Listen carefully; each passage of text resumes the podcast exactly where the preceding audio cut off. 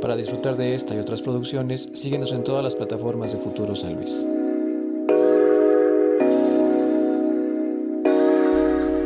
¿Cómo estás, Gaby? Bien, bien. ¿Sí? ¿Todo sí, bien? Contenta de, de, estar aquí. Qué bueno que estás por acá con nosotros. Sí, muchas gracias. Gracias por haber aceptado la invitación y también gracias a la banda que decide dar un clic para checar este contenido. El día de hoy estamos con Gaby Palos, uh -huh. con quien consideramos que estamos listos para esta conversación. Perfecto, vamos a. Para la gente que te ubique y los que no, uh -huh. tú eres licenciada en nutrición. Así es. ¿Y qué otra formación? Digo, ¿qué especialidad? Porque me, ahorita comentábamos antes de, de, comenzar la grabación que la verdad es que tienes un, una formación muy interesante. Uh -huh. Me comentabas que tú estás especializado, bueno, no especializado, sino como muy enfocada en la parte de, de actividad física, ¿verdad? Exacto. ¿Cómo se hace esta diferencia en, en, en, tu gremio, por ejemplo?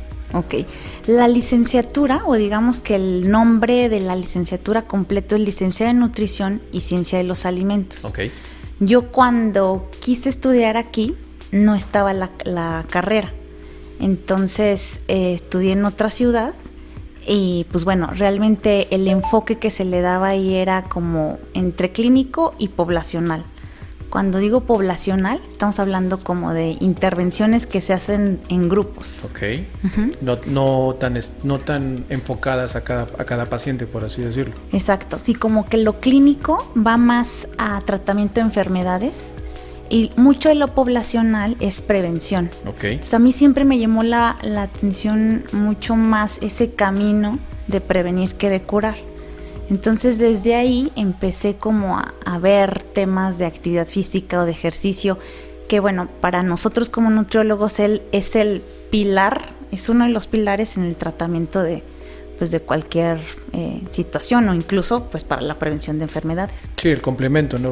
Luego también creo que pasó algo chistoso, no chistoso más bien, pasó algo con la pandemia Ajá. que destapó una necesidad que para mucha gente no era evidente, que era la parte de la salud mental, la salud emocional, sí. ¿no? Porque se tenía como que, bueno, la terapia o esto, pues yo no la ocupo, yo soy feliz, estoy Ajá. bien, ¿no?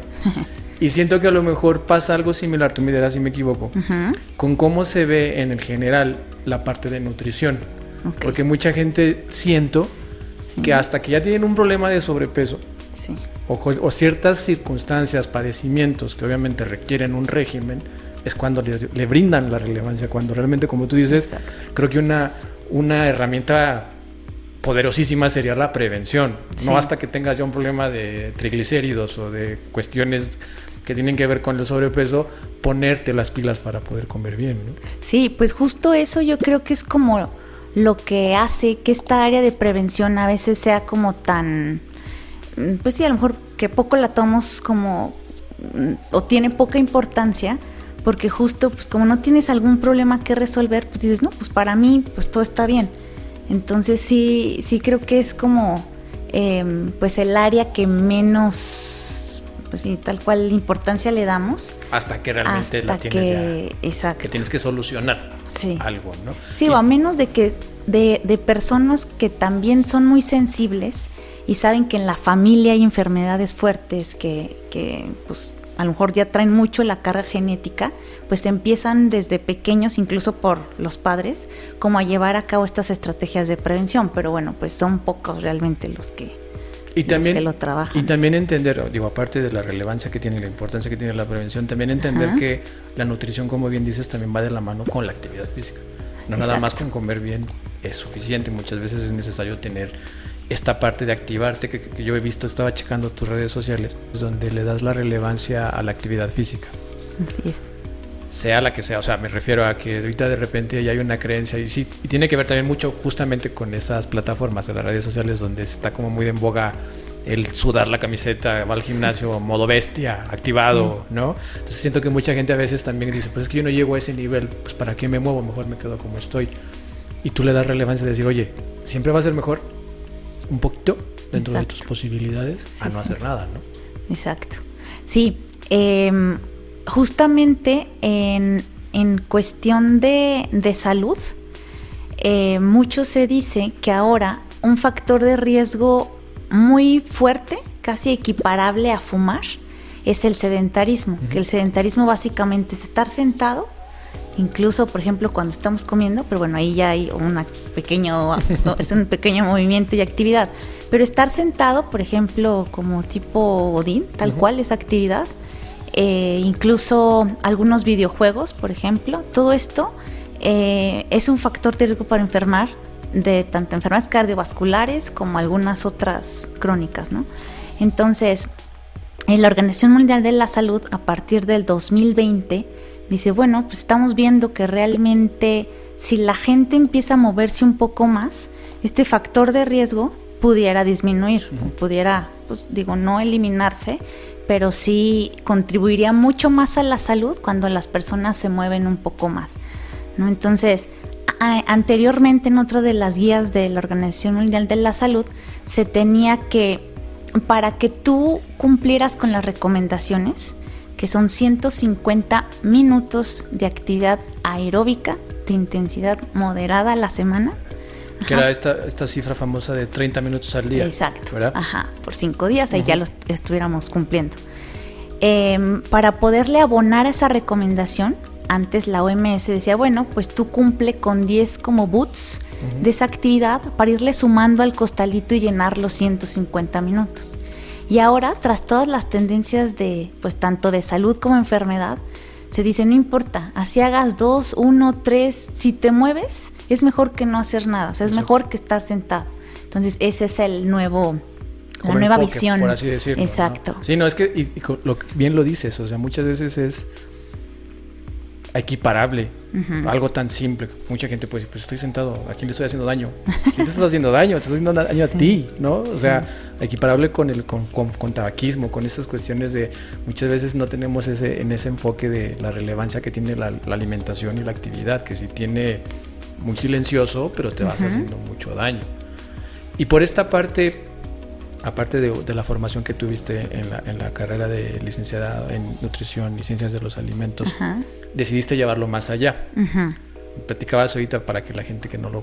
Yo también lo acabo de conocer, la verdad, que es esta, esta sociedad del ISAC ah, que me platicabas, que es mundial. Así es. ¿Verdad? ¿Cómo llegas aquí? ¿De qué trata? Bueno, esta sociedad internacional eh, es una sociedad internacional para el avance de la cineantropometría. Entonces, la cineantropometría es como la ciencia que nos ayuda como a entender cómo el hombre o el cuerpo va modificándose de acuerdo a estilo de vida, actividad física, nutrición, por ejemplo en niños al crecimiento. Y lo que hacemos ahí es medir el cuerpo, circunferencias, bueno, aquí estamos hablando por ejemplo del, brazo, de las piernas, pero también nosotros medimos pliegues cutáneos que eso nos da idea de cómo es el tejido adiposo, cómo es la grasa, digamos, en un ser humano, en un cuerpo humano. Em, con las circunferencias, por ejemplo, medimos masa muscular. Si al medir ciertas circunferencias sacamos algunas fórmulas y nos dan esos resultados. Y otras muchas variables. Entonces, esta sociedad es una sociedad, como, como bien dices, de, de ciertos investigadores a nivel internacional y tiene varios niveles, del 1 al 4. Okay. Entonces, em, pues creo que el 3, por ejemplo, en el que estoy yo, es el nivel instructor. Entonces, ese, hasta donde yo sé, somos tres personas en el estado, quienes somos instructores. Entonces, lo que nos permite es hacer cursos del nivel 1 y el nivel 2. En el nivel 1 es el perfil restringido, en donde se miden solo ciertas variables. 2, perfil completo. Y 3, perfil completo y ya las posibilidades de ser instructor. Y, es este enfoque que lo que decíamos, a diferencia de lo que tú veías en la formación, de que era un poquito más general, como más público, por así decirlo. Supongo que este enfoque que tú ofreces es más particular, más para cada quien, ¿no? Porque también, luego creo que pasa, tú, tú me dirás también. Sí. Mucha gente te recomienda una dieta o algo que le funcionó. A mí me funcionó. Pero, o sea, manejar esa información con la responsabilidad necesaria de decir, a ver, sí, las dietas no son para todos, vamos, o sea, no todos funcionan de la misma manera y la parte de la nutrición obviamente también entra en ese rango, ¿no? O sea, entender que cada quien, cada cuerpo, cada persona, cada ser tiene diferentes necesidades, diferentes limitantes, ¿no? Sí. Sí, yo creo que esa, eso justo es como un poco la parte en la que batallamos bastante desde la formación de los estudiantes.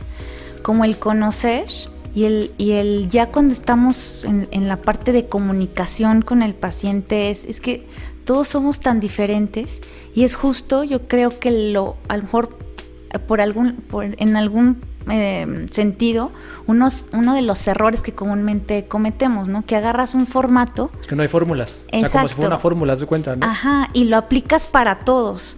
Entonces eso es, pues realmente, pues sí nos lleva a, a tratamientos a lo mejor no exitosos, porque justamente es más, de, incluso en la familia, cada persona, cada integrante de la familia, por ejemplo los hijos, tienen diferentes metas. Uh -huh. Habrá alguien que solo que quiere bajar de peso, pero le interesa perder grasas y sin perder músculo, por ejemplo. Okay. Habrá alguien que no, que más bien es como quiere ganar masa muscular.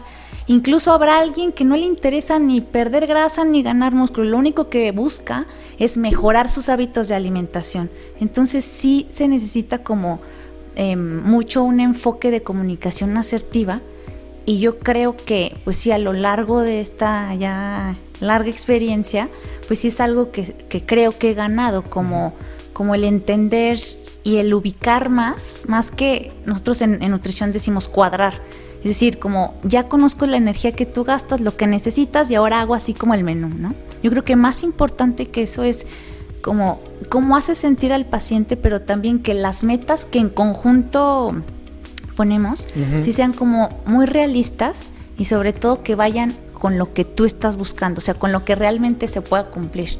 Y a veces ahí es donde un poquito nos, nos patinamos. Y también digo, me imagino que tú como especialista sabes leer a tu, a tu cliente. Uh -huh.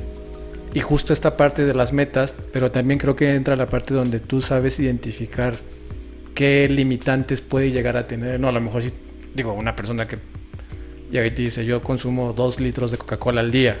Obviamente es como de entender que su, su cambio tiene que ser gradual, su cambio tiene que sí. llevar cierto, cierto, cierta temporalidad, ¿no? O sea, también Exacto. entender que las... Porque luego también pasa mucho que la gente le tiene miedo a las dietas justamente porque desde el día uno ya te restringieron todo, ¿no? ya te cortaron ese, sí.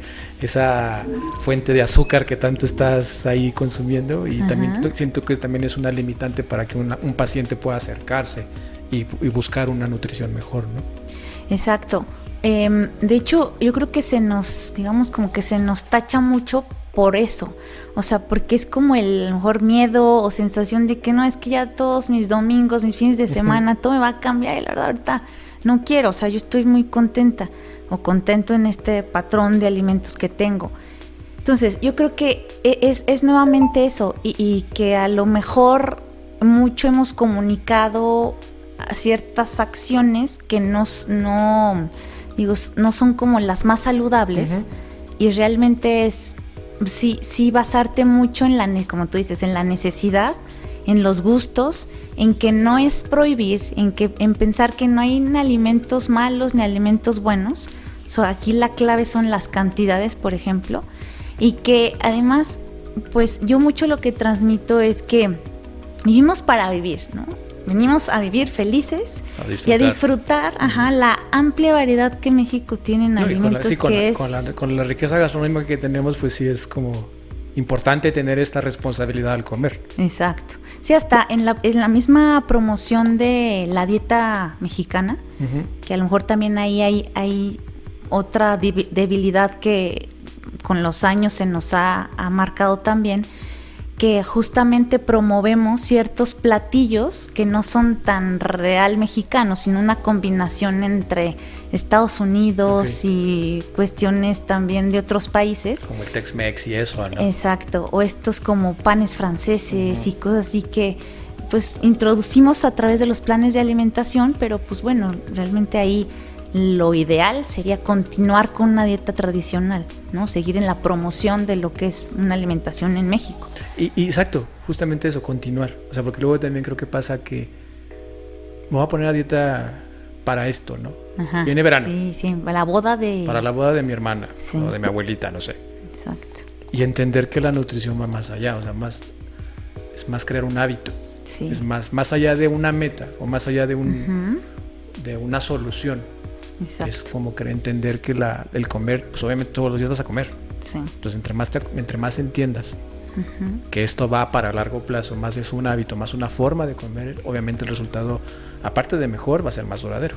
Así es. Sí, justamente este es yo creo que la clave, que lo que buscamos es cambio de hábitos duraderos, que tú disfrutes, o sea, que no sea como un sufrir, sino más bien dentro de lo que tú puedes comprar, dentro de lo que te gusta y lo que disfrutas, ¿cómo le podemos hacer para comer en las cantidades que te tocan? O es más, si algún día tampoco es como algo restrictivo, o sea, si tienes un evento o algo, pues también tú entender y saber muy, tener muy claro las cantidades de los diferentes grupos de alimentos que te tocan al día, que realmente no es nada complicado. La cuestión aquí es que a veces, pues más bien no se recibe a lo mejor la asesoría o no se busca. yo creo que conociendo eso, esas claves, uno ya solito va manejando que sí, cuánto, ah, hoy no, ya me pasé un poco hoy, pero bueno, mañana ya sé que le voy a bajar en ciertos grupos de alimentos. Entonces tú sí crees que, parte fundamental es el mensaje y la información. Sí. Cómo, se, cómo tanto ustedes como especialistas, a la gente como el, el, público en general, que es quien está ávido de tener esta forma buena de comer, entender ese mensaje y entender bien los canales para que el, el, pues sí, para que la información llegue como debe de llegar. Porque luego pasa, por ejemplo, ¿tú qué puedes decir acerca de todas estas dietas que, que se ponen de moda de repente?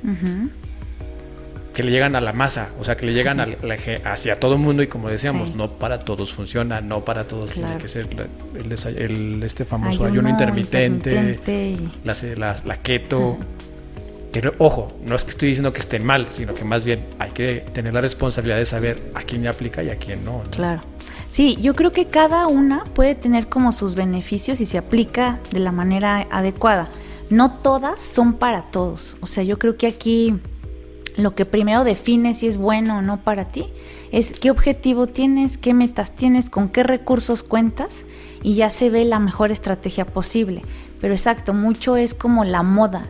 Entonces eso es, pues, más bien no es tan adecuado para que esos hábitos de alimentación adecuados en primera se adquieran y después permanezcan a largo plazo. Exacto. Entonces lo que hacen estas dietas es que quizás se toman la estrategia y duran muy poco tiempo y hay una vuelves al, hábito que no era el ideal o el adecuado.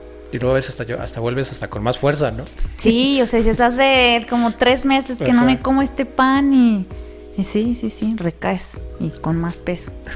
con esta preparación que has tenido, esta experiencia de que ya te avalan durante estos 15 años, He visto, pero digo, te conozco por la parte de tus, de tus, tus plataformas digitales. Sí. Y veo las, la calidad de los productos que tú manejas, que va muy enfocado a lo que acabamos de ver. La relevancia de cuestiones importantes, va avalado por la, la OMS. Ajá. Pero ¿qué más? O sea, ¿qué, qué, qué, qué estrategia consideras que estás tú llevando a cabo dentro de los servicios que tú estás ofreciéndole al público en general? Ok, bueno, uno de los, de los que te comentaba es justo este Isaac, ¿no? Que de hecho a lo mejor ya no terminé ahí esa idea. nos fuimos por otro lado. Sí, nos fuimos ya por otra, otra cuestión. Pero el, el nivel 3, por ejemplo, yo, yo me enfoco mucho más en, en ver esta parte de actividad física, ejercicio y deporte. Entonces el Isaac 3 me permite hacer monitoreos de diferentes partes del cuerpo, pero ya bajo Mm, ¿cómo te diré? Como bajo elementos más, em, pues sí, como más estudiados, más profundos, digamos, más estandarizados. Ok. Eso, eso por un lado. Por lo otro, yo creo que sí a través de esta experiencia a lo que últimamente le he dado un poco más de relevancia es justo como al coaching nutricional. Entonces esta parte de, de, de que el paciente se conozca un poco más, ¿no? El por qué decide lo que come. Ajá. Y también como, digo, no, no me meto en cuestiones psicológicas, pero sí entender más la conducta alimentaria y la conducta de alimentación consciente. O sea, la alimentación esa, consciente. Esa relación que se tiene con la comida, ¿no? Exacto, exacto. Sí, sin tocar temas psicológicos y ya si es la necesidad, pues bueno, ya se canaliza. Exacto. Pero yo creo que sí hay muchos elementos en esta parte de comunicación que no, a lo mejor yo cuando tenía los cinco años de experiencia, pues sentía que con que mi plan quedara como decimos, cuadrado, o sea, que fueran los carbohidratos necesarios, los gramos, las proteínas necesarias y los lípidos, y para mí a lo mejor estuviera súper perfecto para tal patología, estaba bien. Pero pues bueno, con los años ves que más allá del plan, es más bien, son otras cuestiones, eh, pues de herramientas y estrategias más en la vida diaria. Exacto. Ajá, o sea, algo mucho más práctico y que empieza, te digo, desde el momento en el que estás comiendo y cómo comes, un poco si sueltas o no el tenedor a la hora de que estás comiendo, qué tan rápido comes, en qué momentos, o sea, como un poco más llevarlo a, pues sí, como cuestiones muy elementales y muy prácticas. Pero que a final de cuentas son las que más se repiten en tu día a día y que obviamente por ende van a repercutir en ese resultado, ¿no? Exactamente. O sea, como decías ahorita, es que el paciente se conozca, pero tú a la parte también lo estás conociendo. O sea, es, un ejercicio de los dos, ¿no? Sí, sí, no, y, y, creo que a veces conoces mucho más del paciente en otros sentidos y se te van, o, o juntos, vamos como, se nos van ocurriendo más ideas de cómo implementar ciertas estrategias. Entonces eso ya se ve más como, o importa más que el hecho de la cuadratura perfecta de un plan de alimentación así ideal, con los alimentos y las cantidades súper, em, digamos, equilibradas, ¿no? Eh, precisas. Entonces justo estos elementos, realmente en mi experiencia, creo que son más relevantes y a la vez pues permiten que se llegue a los hábitos alimentarios adecuados. Sí, o sea, entender que este ejercicio, esa, la nutrición como tal no solamente recae en lo que consumes o lo que comes, sino cómo lo haces, cómo lo complementas, qué actividad tienes, o sea, ver como todo el todo, todo el panorama, ¿no? Como integral de esa manera que es lo que te da la, los skills que has tenido a través de estos 15 años de trayectoria. Sí. Si la gente quisiera conocer tus servicios, tus o seguir también, porque digo, lo, digo de experiencia propia, los consejos que das en redes sociales, ¿dónde te pueden ubicar?